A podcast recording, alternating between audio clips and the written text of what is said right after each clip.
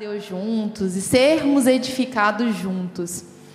Eu me lembrei agora de uma carta que o apóstolo João escreveu aqui em Apocalipse, inspirado, claro, pelo Espírito Santo e Jesus, próprio Jesus estava aqui falando das igrejas, né? As sete igrejas aqui do Apocalipse. E tem uma igreja específica que eu lembrei agora, que foi a igreja de Éfeso. E teve elogio para essa igreja, sabe? Eles estavam, eles não suportavam as pessoas que eram mentirosas, teve elogio para eles. Mas tem uma parte aqui que Jesus fala com essa igreja assim, ó. Eu tenho, porém, contra você o seguinte: você abandonou o seu primeiro amor. Sabe, eu estava pensando sobre isso do primeiro amor, que a gente fala muito, né, gente, como crente, desde muitos anos, ah, primeiro amor, estou no primeiro amor, ou então fulano abandonou o primeiro amor. Mas a gente pode usar uma figura natural para tentar pensar nesse primeiro amor, né? Quando a gente está apaixonado por alguém, a gente quer estar tá perto dessa pessoa, não é? Você quer ligar para ela, né? Você quer falar com ela, você quer contar o seu dia, você quer dar um presente para essa pessoa, você quer dar o melhor para ela. Alguém já ficou apaixonado? Alguém está apaixonado ou não? Você não sabe o que, que é isso? Me lembro até que a pastora Deise falou que é, quando ela namorava o pastor Hélio, eles tinham poucos minutos. Aí às vezes eles se encontravam, só se encontravam no metrô. Eles marcavam para se encontrar no metrô. Sabe? Que era aquele tempo que eles tinham juntos. Então quando a gente está apaixonado, os nossos olhos brilham.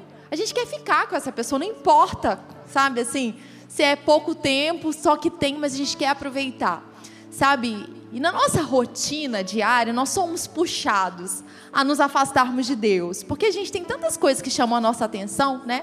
questão mesmo de trabalho, a gente tem responsabilidades para fazer, a gente tem muita coisa para fazer, sabe? Mas o que a gente tem que guardar o nosso coração para a gente não cair nesse ponto que essa igreja caiu de Éfeso, de abandonar o primeiro amor. Sabe, a gente não pode deixar ir esfriando, esfriando, esfriando, esfriando, ao ponto de que os nossos olhos já não brilham mais, ao ponto de não, de não sair um eu te amo, Jesus, ao ponto de não sair gratidão da nossa boca quando algo tão bom acontece. E a gente, e é a gente mesmo que tem que se policiar.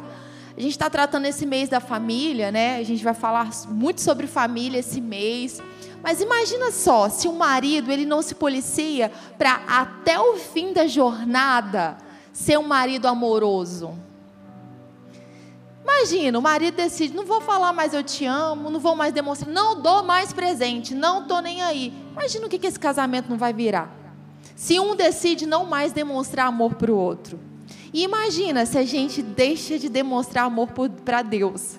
Porque Ele tem sempre amor para a gente. Mas e a gente? Né? E essa resposta e esse dever de casa é nosso. Da mesma forma que um marido e uma esposa têm que decidir amar, responder em amor, sabe, conversar. Tem dia que você está cansado, você está com vontade de conversar? Não. Você quer o quê? Descansar. Tipo, a sua esposa quer falar contigo, alguém quer falar contigo, você quer fazer o quê? Não quero conversar agora. Sabe, com Deus às vezes é assim, a gente está tão cansado que a gente não quer orar. E oração é o quê? Falar com Deus, é relacionamento com Deus. E às vezes a gente está tão cansado, tão estressado, com tanta coisa na cabeça, a gente deixa, deixa para amanhã. Amanhã eu falo com ele. Aí vai deixando, deixa para amanhã. Amanhã eu falo. Deixa para amanhã. Isso vai ficando para depois. E à medida que a gente vai deixando para depois, vai se esfriando. Então o chamado de Deus para a gente é o que a gente ouviu: vem para a mesa, vem para a mesa com Ele chamado de Deus é: vem para o secreto, vem falar com Ele. A chama, ela se acende à medida que a gente dedica tempo para olhar para o Senhor. Amém? Então, nosso coração vai ficar queimando até o fim. Essa é a nossa declaração. Não abandonaremos esse amor. Né? O nosso coração vai queimar. Né? Nós vamos ansiar pelo Senhor todos os dias da nossa vida. Agora vamos para a nossa série, que a gente tem falado sobre relacionamentos relacionamentos importam, mas antes, tem alguém visitando a gente pela primeira vez? Primeira vez? Ai, que legal, seja bem-vindo, sejam bem-vindos, que bom ter vocês aqui. A gente vai deixar um cartãozinho com vocês. E no final, a gente tem um espaço para vocês, tem presentinho lá. Tá? A gente quer conhecer um pouquinho mais sobre vocês. E vai ser uma alegria a gente poder passar um tempo lá juntos. Sejam muito bem-vindos. Então, relacionamentos importam. Essa é a nossa série e hoje é o capítulo final, porque semana que vem a gente vai estar especificamente aqui falando sobre família nessa conferência, né, nesse mês dedicado à família. Lembrando que no final do mês a gente tem conferência de família aqui. E o que a gente vai falar hoje também se aplica para dentro da família, tá? Se aplica para os relacionamentos no geral, mas também se aplica para dentro da nossa casa, da nossa família. No primeiro capítulo da série, a gente falou sobre nós sermos costurados uns pelos outros. Então, nós dependemos uns dos outros. Um edifica o outro. O que seria de mim sem você? Né? O que seria de nós sem o Senhor? O que seria de nós sem um ou outro? Você sem seu pai, sem sua mãe, sem seu irmão. Nós dependemos uns dos outros. Nós precisamos uns dos outros. Nós nos edificamos. Na semana passada a gente falou sobre conflitos, porque não é que se vai acontecer ou não. É que quando acontecer, o que eu preciso fazer? Porque os conflitos, eles acontecem. Eu não sei por quantos conflitos você já passou na sua vida, mas eles acontecem e a gente tem que estar preparado. Então, se você não acompanhou nenhum desses capítulos, pode pegar lá no YouTube, tá? Inclusive no nosso YouTube, lá Academia da Fé, tem muita mensagem para edificar a sua vida, para encher seu coração com a palavra, com a verdade. E hoje a gente vai falar o título da mensagem é Sem ofensas. Não fique ofendido, não ande ofendido. Então a gente vai falar sobre ofensas, a gente vai falar sobre várias outras coisas que vão encher o nosso coração de sabedoria, para que a gente possa ser uma expressão do Senhor sobre a face da terra. Então, na nossa jornada, a gente sabe que a gente vai ter que elogiar, que a gente vai ter que amar em palavras. A gente já aprendeu, né? a gente já falou sobre isso, a gente vai ter que valorizar o outro. E talvez você não tenha sido educado dessa forma com elogios. Talvez você não tenha aprendido a elogiar, valorizar o outro. Nunca é tarde. Aprenda. Comece com um pouco, comece com uma mensagem. A gente aprendeu também que a gente vai ter que resolver situações. Não dá para colocar para debaixo do tapete e fazer de conta que nada está acontecendo. Crianças agem assim, pessoas imaturas agem assim, mas pessoas maduras não, elas resolvem as situações. E hoje a gente vai aprender a como lidar com pessoas que são difíceis e que nós não sejamos essas pessoas difíceis. Amém? Aí eu me lembrei de Davi, né? Imagina Davi tendo que lidar com Saul. Então, Saul era tipo a pedra no sapato de Davi. Davi, gente, estava lá, né? Cuidando das ovelhas do pai, estava lá tendo a vidinha dele normal. Mas Deus escolheu para ser rei. Daqui a pouco, Davi estava matando gigante. Daqui a pouco, Davi estava no combate, estava saindo muito vitorioso, estava vencendo todas. Afinal, o Senhor era com ele, estava com ele. E ele estava ganhando. Aí imagina Saul que Deus já tinha deixado Saul, porque Saul não era esse homem segundo o coração de Deus, porque Saul resolveu atender os seus próprios desejos, as suas próprias vontades e não o que Deus queria, o que estava no coração de Deus. E aí, teve até uma situação que Davi veio da batalha e as mulheres cantaram. Saul matou milhares e Davi dezenas de milhares. Aí imagina o rei, né? Saul lá ouvindo que Davi era melhor que ele. Se você não é maduro, o que, que vai brotar no coração? Inveja, ciúmes, né? E a gente sabe que aqui Saul não tinha maturidade.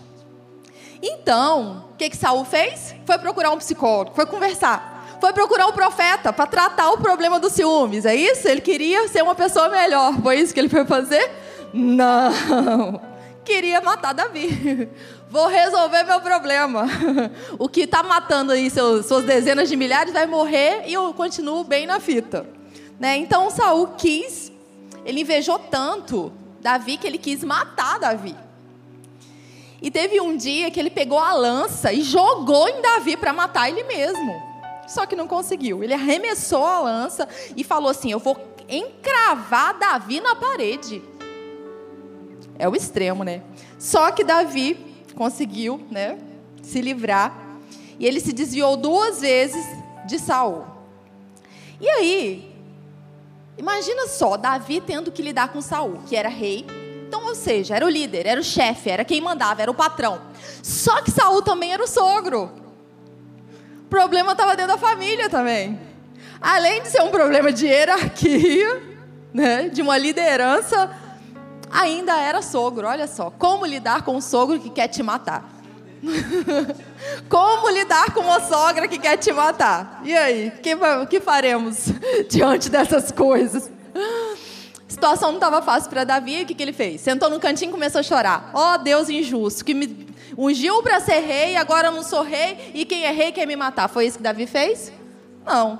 Eu falei, acho que foi na primeira ou na segunda administração, que aí Davi, né, Jonatas, é, foi um amigo de Davi, era filho né, de Saul, mas ajudou Davi a fugir. E daqui a pouco, Davi tinha homens com eles, eles foram para a caverna. Falei sobre isso, depois você pode ver nas outras ministrações. E aí Davi foi seguir a vida dele. Até que chegasse o cumprimento das promessas de Deus, ele não ficou num canto chorando, porque alguém estava fazendo mal contra ele. Não, ele continuou a jornada dele. E outra coisa, Davi teve a oportunidade de estar tá perto de Saul duas vezes. Saul estava dormindo. Davi poderia simplesmente ter matado Saul. Ele matou? Ele falou: "Ai de mim de tocar no ungido do Senhor". Ele temia a Deus. Ele teve a oportunidade de solucionar os seus problemas, mas ele não quis uma justiça natural. Ele não quis tocar naquele homem. Ele deixou que Deus fizesse justiça e tudo acontecesse no tempo certo. E o melhor que tem, sabe? Por mais que doa na gente, é a gente deixar o tempo certo, o tempo certo e o modo certo de Deus acontecer na nossa vida, porque a justiça é perfeita, é completa. E depois a gente não vai ter que lidar com as consequências de um erro. E aí, Davi poupou a vida de Saul. A pergunta é: o que nós faremos quando tivermos que lidar com situações assim difíceis como Davi teve? Talvez não tão extremas, eu espero que não, que você não precise chegar numa situação tão extrema, né? Davi ele teve que lidar com Saul durante um tempo. E a gente? Pode encontrar pessoas difíceis na nossa jornada? Pode acontecer? Não sei se já aconteceu na sua, mas na minha já aconteceu. Talvez eu tenha sido uma pessoa difícil na vida, não tão difícil, mas eu posso ter sido difícil na, na vida de alguém. Posso ter dado trabalho. E o que, que a gente pode encontrar pela frente? É, eu tirei esses, é, essas referências aqui do livro do, do pastor Tony Cook, que é Qualificados, né? Um livro excelente, um livro para liderança, e ele fala sobre alguns tipos de pessoas que a gente pode encontrar dentro da igreja. A gente vai colocar dentro da igreja, mas pensa também no seu dia a dia. Alguns tipos de pessoas difíceis que a gente pode encontrar. Então vamos lá. O cão de caça. É aquela pessoa sempre apontando para que os outros deveriam fazer. Gente, eu quero lembrar que aqui são pessoas que a gente pode encontrar, mas não são pessoas que a gente deve ser, amém? Então, não sei se você já encontrou um cão de caça. Ele fica apontando o que, que você deve fazer. Ah, por que, que você não fez isso? Você deveria ter feito isso. Por que, que fulano fez aquilo? Por isso deu tudo, tudo errado. O cobertor molhado é aquele que transpira negatividade, é contagioso. Não sei no seu trabalho. Tipo, tudo dá ruim. Não, não vai nada dar certo, a vida é horrível, e nessa empresa nada vai para frente. E começa ainda a falar. O pior, sabe o que é dentro do trabalho? Quando começa a falar mal do chefe.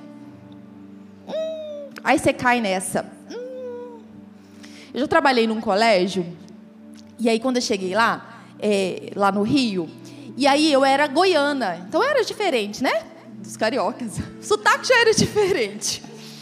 E aí eu via que ele tinha lá umas conversinhas lá contra o, né, a pessoa que dirigia e tal. Aí eu ouvi aquilo, eu, hum, esse negócio aqui não tá legal. Aí eu era diferente, a chata, porque eu não queria ficar sentada ali naquele negócio começar a falar. Sabe, eu era meio a, a goiana meio excluída, assim, porque é muito perigoso quando alguém começa a falar mal de alguém. E o pior é quando você tem já alguma coisa contra essa pessoa aí já era, né? Se ouve alguém falar mal dessa pessoa e você já tem algo contra ela, aí, aí, aí aumenta. Aumenta a raiva, aumenta, sei lá, a justiça própria. O problema da gente falar mal do outro, ou da gente se comparar com o outro, é sempre que, ou que a gente vai se sentir melhor que o outro, que é muito perigoso, porque a gente não é melhor que ninguém ou então a gente vai se sentir pior que o outro. Na comparação vai acontecer isso. Ou vai ser pior ou vai ser melhor. E falar mal do outro, principalmente líder. Gente, você viu que Davi fala assim: Eu não vou tocar no ungido do Senhor. Nós temos que ter temor no nosso coração. Sabe? Em questão de liderança, não apenas liderança espiritual. Mas nas lideranças naturais, nas lideranças políticas, ainda que a pessoa não seja 100% íntegra, ainda que a pessoa esteja andando em corrupção, não cabe a mim julgar essa pessoa, deixe com o Senhor. Ai de mim de falar de um líder. E a gente precisa guardar mesmo a nossa boca, sabe? Guardar o nosso coração, porque tem muita coisa ruim por aí. Só que não cabe, nós não somos juízes. Cabe a nós deixarmos com o Senhor para que Ele faça a justiça dele, sabe? E no lugar, ah, mas a pessoa fala coisa mal, faz coisa mal. Olha lá aquele líder, está fazendo só coisa ruim. Ora por ela. A Bíblia diz que é, é, Timóteo, né? Antes de tudo, é, eu exorto para que vocês façam orações e súplicas pelos líderes. Ore pelos líderes. Então, tá, tem lá o político, o prefeito, o presidente, tá mal, ora por ele, ora pela salvação dessa pessoa, no lugar de juntar com outra pessoa. Se a gente juntar com outra pessoa para falar mal, vai adicionar o que na nossa vida? A gente vai ficar mais feliz? Vai ficar com mais raiva, vai ficar com ira. Tem coisa que eu prefiro nem assistir na televisão. Eu nem assisto, porque eu sei que eu vou ficar irada, então guardo o meu coração. Porque eu sei que isso vai aumentar, tipo, eu começo, tem determinadas coisas que dá assim, a gente vê aquela injustiça, aquilo dói no nosso coração vai adiantar o quê? Eu ficar aumentando algo no meu coração. Ora, sabe? Ora. Declara, declara que essa pessoa vai andar em integridade. Então, cobertor molhado, você pode encontrar o empreendedor. Ele usa as conexões da igreja ou então de algum lugar para construir o seu negócio. Tipo assim, as pessoas são um negócio. Já olha para a pessoa e pensa, hum, aquela lá pode ser vantajoso. O intrometido, excessivamente envolvido na vida dos outros, enquanto a casa está uma bagunça, né? Atirador de elite, não dirá coisa alguma face a face, mas fala dos outros pelas costas. Que a gente não seja esse atirador de elite, amém? O contador. Ah, outra coisa. Sabe o que é legal contra esse atirador de elite? Se aparecer algum atirador de elite perto de você, ele falar assim: Ah, sabe fulano? Ah, sabe pastor Rafa? Então, teve um dia que... Não, não, não, não. Aí sabe o que você faz contra esse atirador de elite? Você fala assim: não, peraí, vamos lá chamar o pastor Rafa, porque a gente conversa com ele junto aqui. Ele vai querer saber também, às vezes ele pode resolver a situação. E você corta rapidinho o atirador de elite. Quando você chama a pessoa pela qual ele vai falar mal. Rapidinho você corta. Contador, mantém o controle de cada erro que as pessoas cometem. ah, em 1950 a pessoa fez isso. 1950. Tipo, mulheres têm muita tendência de ficar guardando as coisas, né? Ah, porque ontem você fez isso. Ah, porque antes de ontem você também fez isso. E aí fica calculando os erros do marido para depois jogar na cara. A gente tem que tomar cuidado. Contador, não seja um contador. Comerciante de sujeira atrai outras pessoas descontentes, ouve e incentiva a insatisfação delas. Aí, o perigo, o perigo de você começar a falar mal, né? Acha uma outra pessoa insatisfeita, pronto. O crítico reclama constantemente, dá conselhos indesejados. Não sei se você tem uma pessoa perto de você que fica só reclamando. E a reclamação, ela contamina e coloca para baixo. O Marte sempre é vítima e é devastado pela autocomiseração. Tipo, eu sou o coitado. Eu me lembro uma vez que eu tinha uma adolescência, né? Eu tinha uma amiga, eu lembro que ela falava: tudo de ruim acontece comigo, só coisa ruim, nada de bom acontece comigo. Sabe, é, às vezes a pessoa toma algumas situações ruins na vida dela como sendo a própria vida dela. E se sente como coitado mesmo, e fica ali naquela autopiedade o desanimador, pessimista e automaticamente negativo, né? Que não sejamos desanimadores. Alguém chega com um sonho perto de você. Ah, eu tô... ah, não, mas esse negócio é muito difícil. Isso não dá para acontecer, não. É impossível. A gente não pode desanimar as pessoas. A gente precisa encorajar. É claro que se a pessoa chegar com uma coisa fora da palavra, é melhor dar um toque, né? O rolo compressor, cegamente insensível aos outros. Tipo, fala o que quer e eu não estou nem aí para os seus sentimentos. O fofoqueiro, espalha rumores e compartilha os segredos. Vixe. Controlador anormal, incapaz de deixar passar algo. Fica ali nos mínimos detalhes. Esfaqueador de costas, um duas caras e repreensível. O ombro gelado, ele se desprende e evita conflito. O monstro roxo, aqui é Saul, é o exemplo de Saul. Ferve de inveja. O vulcão solta fumaça e sempre está pronto para entrar em erupção. Você já viu uma pessoa pronta para entrar em erupção? O esponja, constantemente em necessidade, mas nunca dá nada de volta. Tipo, me dá, me dá, me dá, sanguessuga. O concorrente, sempre controlando o olho por olho. O cavalo de trabalho, sempre empurrando e, empurrando e nunca satisfeito. O namorador, transmitindo insinuações que margeiam o assédio. O legalista tem opiniões rígidas de como deveria ser feito. Então, essas pessoas a gente pode encontrar no nosso caminho. E aí, o que, que a gente vai fazer? Né? E que de novo, que nós não sejamos nenhuma dessas pessoas. A gente precisa se preparar, sabe? Da mesma forma que a gente aprende a andar de bicicleta, né? Ninguém nasceu aqui aprendendo a andar de bicicleta. A gente precisa aprender a resolver conflitos, a gente precisa aprender a lidar com pessoas, com as pessoas, como falar, como agir, a forma de falar, tudo isso aprendido. A gente precisa aprender de acordo com a palavra, o que Deus nos ensina para fazer.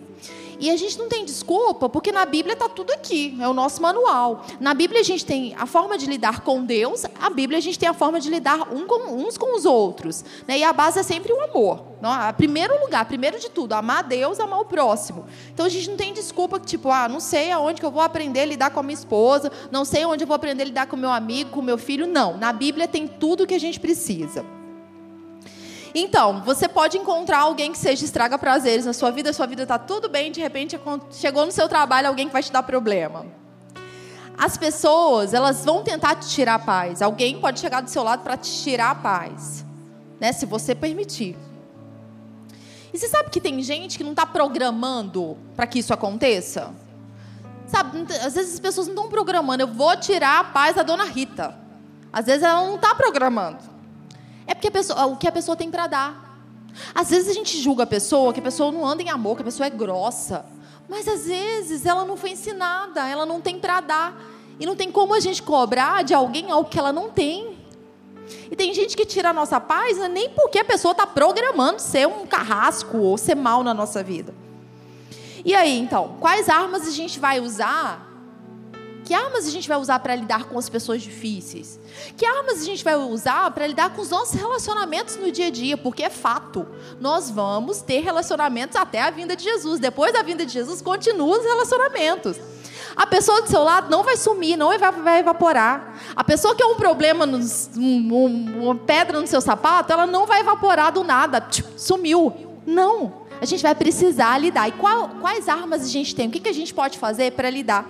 Né, com situações difíceis, com, com pessoas que são desafiantes, desafiadoras da nossa vida. Primeiro ponto, então, a gente precisa permanecer focado na palavra. Sabe? E focado na parte positiva. Porque às vezes a situação é tão ruim, tão difícil, que a gente fica só pensando no mal e só pensando nessa pessoa. Eu não sei se você teve algum conflito com alguém e aí aquela pessoa toda hora vem na sua cabeça. Toda hora, toda hora. E você fica pensando naquilo que a pessoa fez de mal e foca nela e tem uma que é um problema, mas tem, tipo, 100 do seu lado, que é uma benção. Você tem várias pessoas do seu lado, que, mas você está focando naquilo que é difícil para você. E a vida fica muito, muito mais difícil. E às vezes a gente começa a focar naquilo que é tão ruim e a gente perde o foco daquilo que Deus diz. Porque naquilo que Deus diz tem a solução para os nossos problemas. E a gente fica focando só no mal, no mal que fizeram, né, nas coisas ruins e esquece de toda a gratidão. Por exemplo, a gratidão pela nossa salvação, gente. Isso, a alegria da salvação, isso não pode se perder. Né? Gratidão porque Deus nos encontrou, Ele nos salvou. Isso tem que pulsar no nosso coração, uma alegria. E a gente começa a focar tanto na coisa ruim e a gente deixa tantas coisas boas que tem pra gente e tantas pessoas boas que Deus tem nos presenteado. Focamos no dano e não na recompensa, muitas vezes nas recompensas, nas bênçãos, na recompensa também de andar na verdade. E aí, quando você estiver enfrentando alguma situação difícil com alguém, cuidado com a mentalidade de vítima.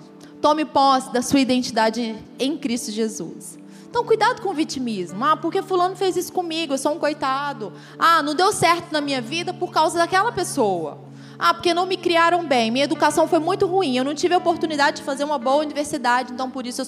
Não, sabe, é, aquele que está em Cristo é nova criatura, as coisas velhas já passaram, tudo se fez novo, vamos embora.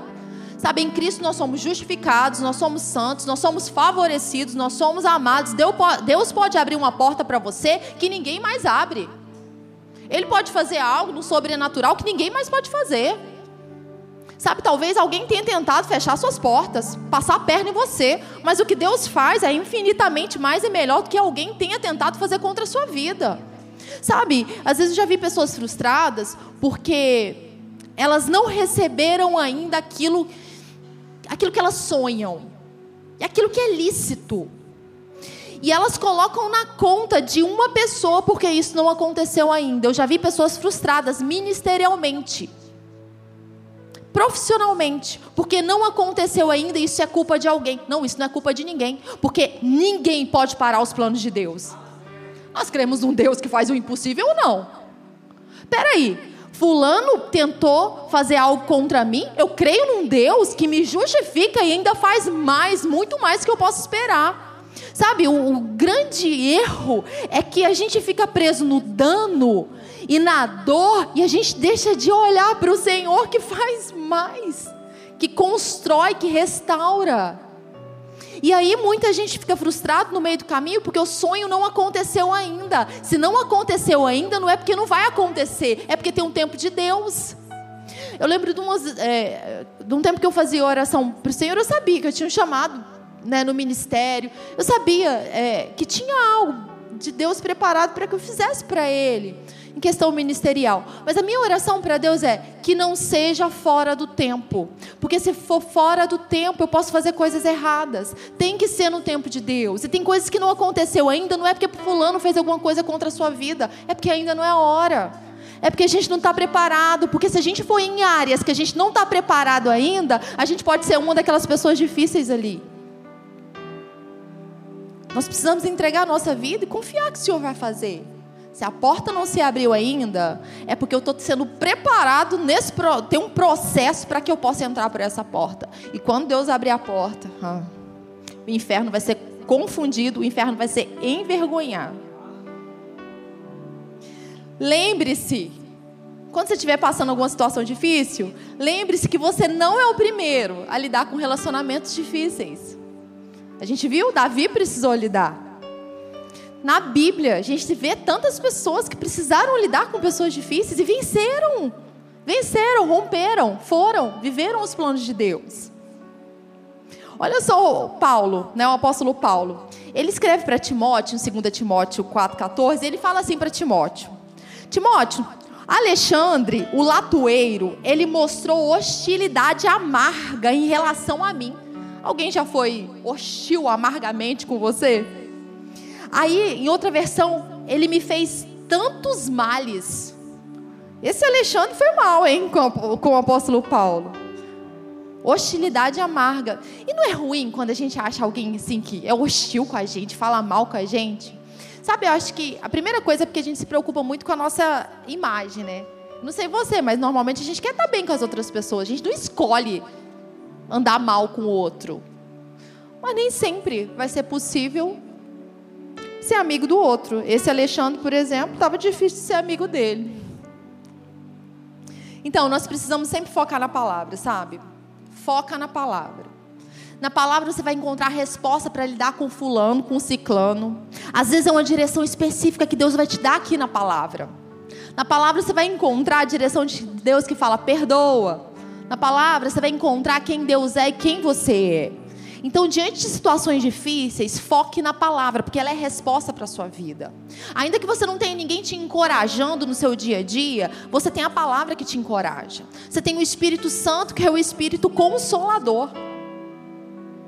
Então, nessas situações difíceis, foque sempre no que Deus diz. Comece. Talvez você não tenha o hábito de ler a Bíblia todos os dias. Sabe, faça da leitura da palavra um hábito diário. Isso é tão importante. Na palavra a gente tem respostas, na palavra a gente tem a iluminação que a gente precisa, a gente tem consolo, a gente tem exortação, a gente tem, tem correção. A gente tem tudo que a gente precisa aqui para que a gente possa se relacionar. Então, foque na palavra e não no dano que fizeram contra você. E o segundo ponto, quando você estiver lutando com pessoas difíceis, não se torne como elas. Quando você estiver lidando com pessoas difíceis, não se torne como. Não pague o mal com o mal. Porque às vezes é fácil, né? Pagar o mal com o mal. Mas o que o Senhor nos chama é pagar o bem com o mal é retribuir o amor onde não tem amor, para que quem não conhece o amor, conheça o amor através da nossa vida. Então, Provérbios 4, 23. Sobre tudo que você deve guardar, guarda o seu coração, porque dele procedem as fontes da vida.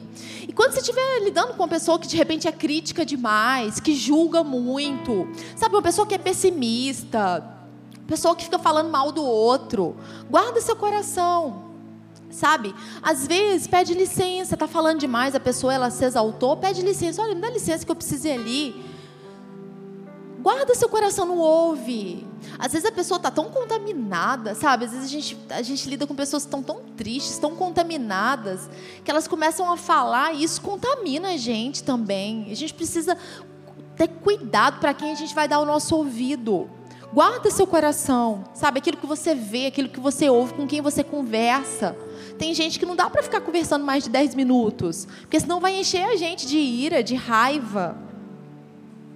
Guarde seu coração da amargura, da ofensa, do ressentimento, da raiva e da prática do mal. Se alguém te ofendeu, não guarde essa ofensa no seu coração. Se alguém fez mal contra você, não guarde isso no seu coração. Guarde aquilo que é mais precioso, guarde o seu interior, guarde você sabe? Para que de você flua um rio de água viva, para que de você flua alegria, flua paz, e não ofensa de volta, não amargura, não raiva, não rancor, não pessimismo, mas flua o céu de você. Não deixe que a carnalidade de alguém te faça carnal também. Amém? Agora eu quero que vocês saibam que da mesma forma que eu estou falando com vocês, estou falando comigo, tá? tá é para você, mas é também para mim. Nós estamos em crescimento, né? Não deixe que o pecado do outro faça você pecar. É, não é porque o outro pecou que você vai entrar na onda do outro. Mesmo que você não receba amor, ande em amor. Tá vendo que é contramão das coisas naturais? É sair do automático. Porque no automático eu não recebi amor, não dou nada. Fica aí. Na palavra de Deus, eu dou amor, mesmo que eu não tenha recebido. Ande no fruto do Espírito, mesmo que as pessoas ao seu redor não estejam andando. Escolha o certo, mesmo que as outras pessoas não tenham escolhido certo. Seja luz para as pessoas, sabe? E pouco a pouco as pessoas vão reconhecer como é bom andar na verdade, como tem recompensa. As nossas atitudes, então, as nossas atitudes não podem ser uma reação com base nas ações dos outros mas uma ação com base na palavra. Imagina se eu for ficar só reagindo com aquilo que fazem contra mim. Ou fazem de bem ou de mal. As nossas atitudes têm que ser com base numa convicção, no que Deus disse para eu fazer, eu pego e faço, ainda que o outro não mereça, ainda que o outro tenha feito mal contra mim, eu simplesmente decido andar na palavra de Deus. O problema é que a gente é muito rápido para reagir. É tipo, tomou, levou. Levou uma aqui, eu dou outra. Né? A gente tem que parar, contar até 10, raciocinar. Vale a pena? Eu vou edificar ou não? Eu vou fazer o negócio ficar pior? O que, que eu quero com a minha ação? Então a gente não pode viver reagindo a, a outras pessoas, mas agindo com base na palavra de Deus. E quando a gente for falar, sabe, é muito importante que a gente observe três coisas. Quando você for conversar com alguém, alguém tiver, sei lá, algum conflito, alguma situação de conversa, resolução de conflitos entre esposa, marido, ou que você tem que sentar com alguém para corrigir. Então observa sempre aquilo que você vai falar. Porque às vezes a gente é muito rápido para ser condenador. Porque você fez, você é errado, você, você, você. Então cuidado com o conteúdo. Como o que, é que eu vou falar? Está em linha com a palavra? Quando, se eu vou corrigir alguém, o jeito que eu vou, o que eu vou falar, vai ajudar essa pessoa? O que, que é? Ou vai colocar ela para baixo? Eu vou instruir com as palavras que vão sair da minha boca, eu vou falar só asneira. Então, qual que é o conteúdo? O que, que eu vou falar para a pessoa? Outra coisa, o jeito de falar. Porque às vezes a gente está até certo, mas fala numa grosseria que perdeu a razão. E o tempo é a hora certa, porque às vezes é a hora de ficar calado. Caladinho. Tem que esperar o tempo certo de falar, porque não vai adiantar nada falar naquela hora. Não é fácil, né? Quem disse que seria fácil? É por isso que a gente precisa do Espírito Santo. Porque em nós mesmos não dá. Em nós mesmos, se a gente for viver do nosso jeito, os relacionamentos ao nosso redor só vão ser quebrados. A gente vai viver quebrando, voltando, quebrando, voltando, quebrando. Mas porque a gente tem a palavra e o Espírito Santo, é possível a gente andar em amor, a gente reconstruir, a gente fazer de novo, a gente pedir perdão, a gente fazer de forma certa. Através da palavra e do Espírito, a gente pode ter relacionamentos saudáveis. A gente pode construir uma família feliz, uma, uma casa cheia de alegria, através da palavra do Espírito Santo. A nossa obediência à palavra e ao Espírito é a chave para os relacionamentos irem, irem bem. Então, terceiro ponto, você tem que saber, quando você estiver lidando com pessoas difíceis, nem todos os seus relacionamentos serão da maneira que você gostaria que fosse. Nem tudo vai sair do jeito que você quer. Infelizmente, ou felizmente, porque a gente aprende. Então, nem tudo vai ser do jeito que você quer. Pega a sua Bíblia e abra em Romanos 12. Vamos lá, Romanos.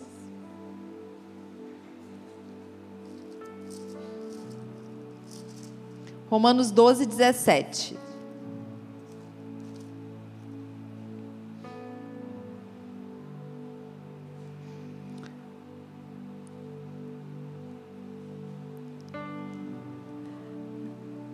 Vamos ler no 18. Vamos, o 18. É, se possível, no que depender de vocês, vivam em paz com todas as pessoas. Aqui está falando, se possível, certo? Então, a minha parte eu vou fazer. Eu vou querer andar em paz com as outras pessoas. Mas e a outra parte? Eu posso decidir? Eu posso mandar? Tem sempre a outra parte que vai decidir andar em paz ou não. Então eu não tenho gerência sobre a vida do outro. E às vezes a gente fica muito frustrado porque a gente quer ser o Espírito Santo e a gente quer mudar a vida da outra pessoa, a gente quer transformar. Só que quem transforma é o Senhor. E a outra pessoa tem que querer. Então nem sempre o outro vai querer andar em paz. Então, se possível, no que depender de você, vive em paz com todas as pessoas. Na nossa parte, a nossa parte a gente faz. Vamos continuar lendo aí, que aí tem algumas instruções bem interessantes. Meus amados, não façam justiça com as próprias mãos, mas é, deem lugar à ira de Deus, pois está escrito: A mim pertence a vingança e eu retribuirei, diz o Senhor. Aí, faça o contrário: se o inimigo tiver fome, dele de comer, se tiver sede, dele de beber porque fazendo isso você amontoará brasas vivas sobre a cabeça dele. Então, na nossa parte, a gente perdoa, a gente dá de comer, a gente faz o bem, no que depender da gente, a gente faz. Mas se o outro não quiser, o outro não quis e eu não posso fazer nada a respeito da decisão do outro. O que, que a gente pode fazer então? A gente pode orar. A gente pode declarar, a gente pode abençoar, a gente pode ser um exemplo. A gente não desiste do outro, mas a gente não manipula o outro. O outro tem que decidir. Então não fique frustrado se alguém perto de você não quer. Não se frustre. Ore por essa pessoa, mas não fique triste, sabe, se culpando. Abençoe a vida dessa pessoa. Uma hora a ficha vai cair no nome de Jesus. Mas se não caiu ainda, não é pode não ser culpa sua, se você tem dado um bom testemunho, né? Que é importante que a gente dê um bom testemunho. Você não pode controlar a maneira como as outras pessoas agem, mas você tem o controle total sobre a maneira como você trata a outra pessoa. Então a gente não tem controle sobre o outro, mas tem controle sobre a nossa própria vida. Por isso a importância de palavra e o Espírito Santo dirigirem a nossa vida. Entregue para Deus uma situação difícil, deixe que Ele faça. Sabe? Ele pode fazer num dia aquilo que você tem tentado fazer em 10 anos. Deixa com ele. Ore, tenha fé, não desista dessa pessoa, mas não tente manipular. Lembre-se também que a sua luta não é contra carne e sangue.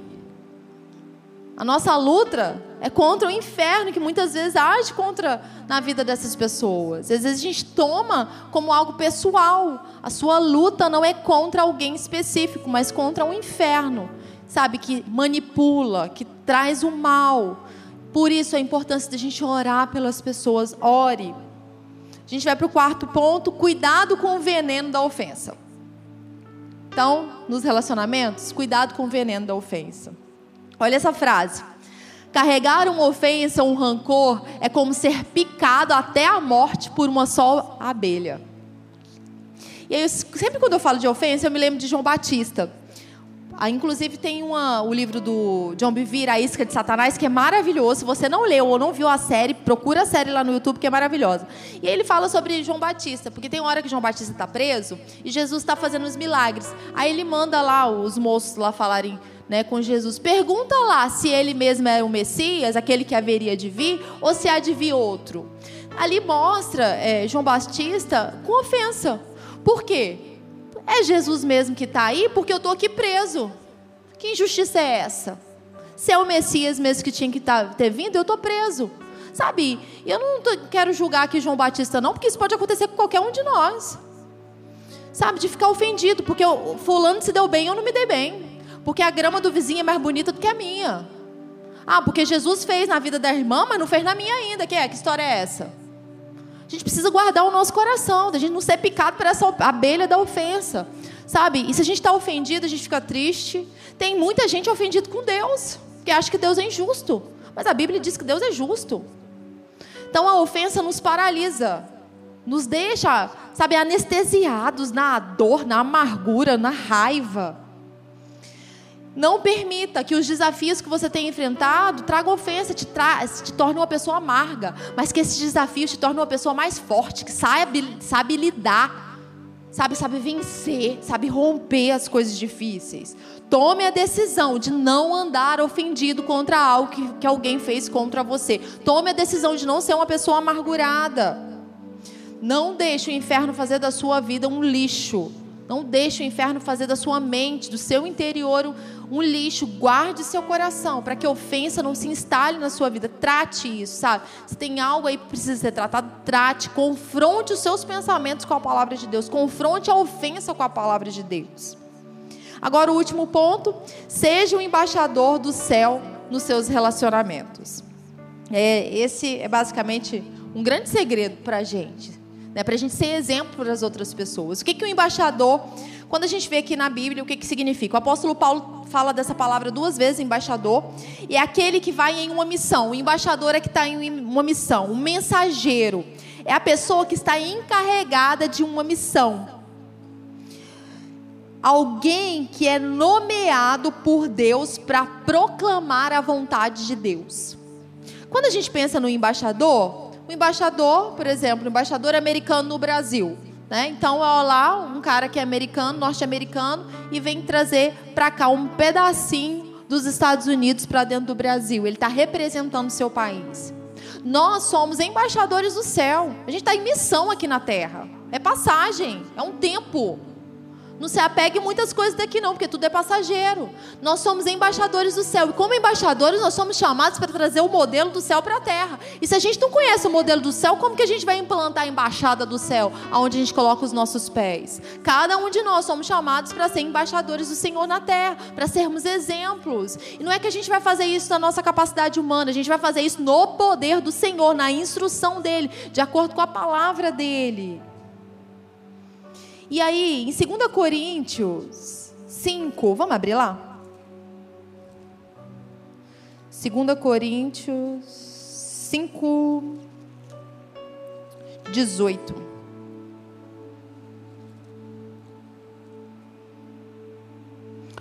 Aqui o apóstolo Paulo está falando, 5,18. Ora, tudo isso provém de Deus, que nos reconciliou consigo mesmo por intermédio de Cristo. Nós somos reconciliados com Deus através de Cristo e nos deu o ministério da reconciliação. Se você não tem ministério ainda, saiba que esse é universal para todo crente, o ministério da reconciliação. O que, que é isso? a saber que Deus estava em Cristo reconciliando consigo mesmo, não levando em conta os pecados dos seres humanos e nos confiando a palavra da reconciliação. Nós estávamos separados de Deus. Né? O pecado nos separou de Deus, nós estávamos mortos dos nossos delitos e pecados, mas através de Cristo nós somos reconciliados, nós temos paz com Deus, nós temos livre acesso ao Senhor. Então agora você tem o ministério da reconciliação. O que, que é? Você vai falar para o povo: vem para Jesus, vem para Jesus.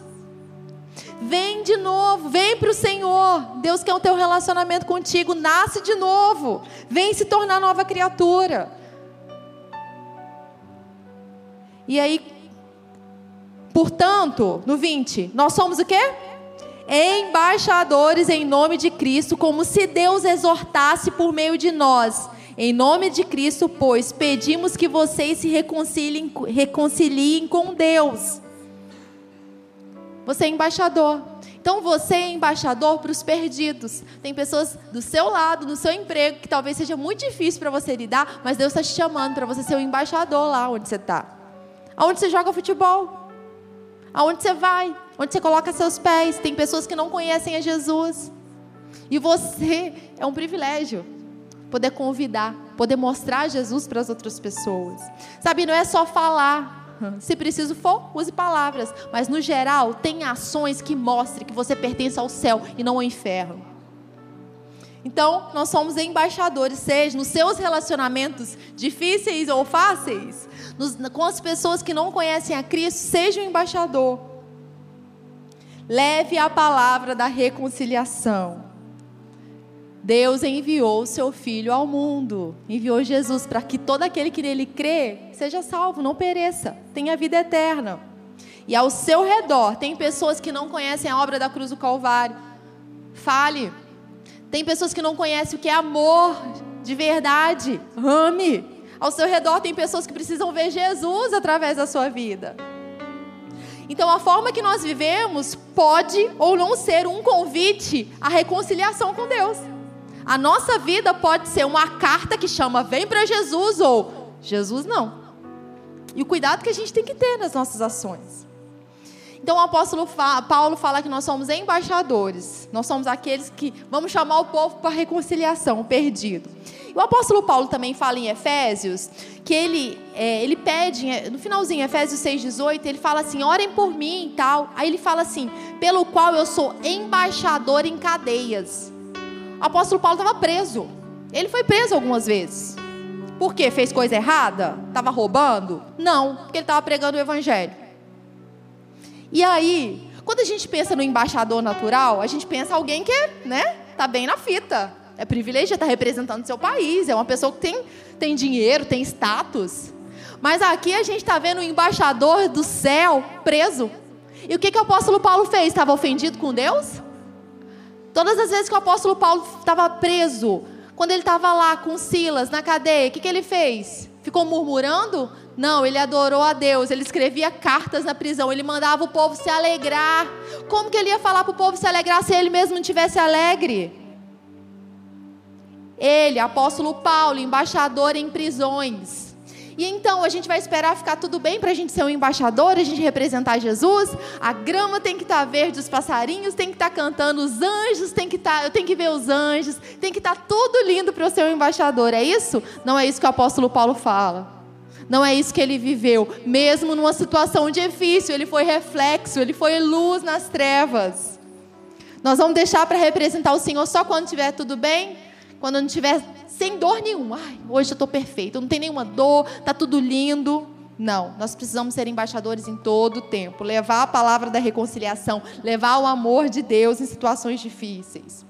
Para finalizar, é, eu, eu, num desses livros do, do, do, pastor Tony Cook, ele falou que quando ele era um jovem pastor, ele tinha ido a um funeral, né? Uma esposa tinha perdido seu marido, e ela foi falar com essa, com essa esposa, essa esposa estava chorando, e ela achou que ela estava chorando porque o marido tinha perdido o marido, né? A perda do marido trouxe dor para ela.